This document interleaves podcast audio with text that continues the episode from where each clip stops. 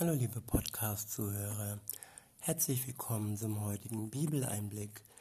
Schön, dass ihr wieder dabei seid bei der dritten Folge der Reihe Seligpreisungen.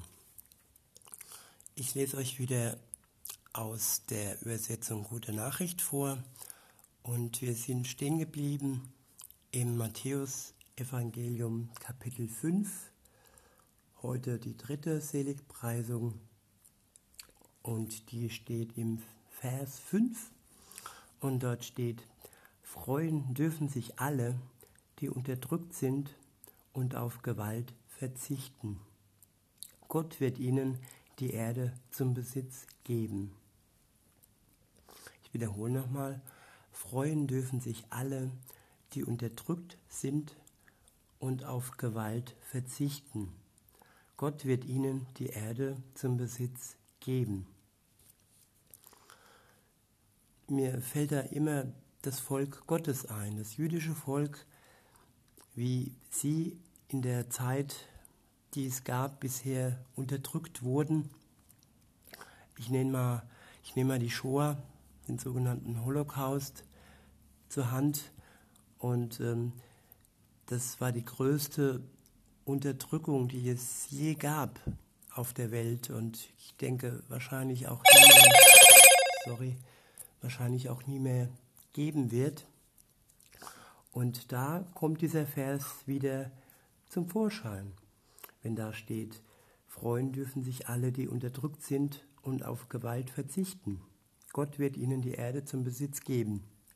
Und Gott hat sein Versprechen wahrgemacht. Er hat ihnen die Erde, ihr Land zum Besitz gegeben. Sie haben jetzt ein eigenes Land, auch wenn da noch gezogen, gezerrt wird und sie als sogenannte Besetzer betitelt werden.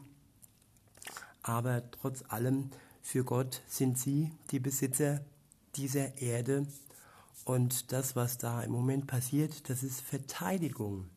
Es ist keine Gewalt, die ähm, den ersten Schritt macht, sondern es ist eine sogenannte aktive Verteidigung. Sie sind schlau und denken immer einen Schritt vorweg. Und wenn sie das nicht wären, dann hätten sie keine Existenzberechtigung, nämlich äh, sie sind umzingelt von Feinden.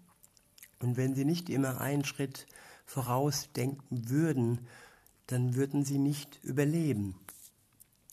Und zurück zu uns.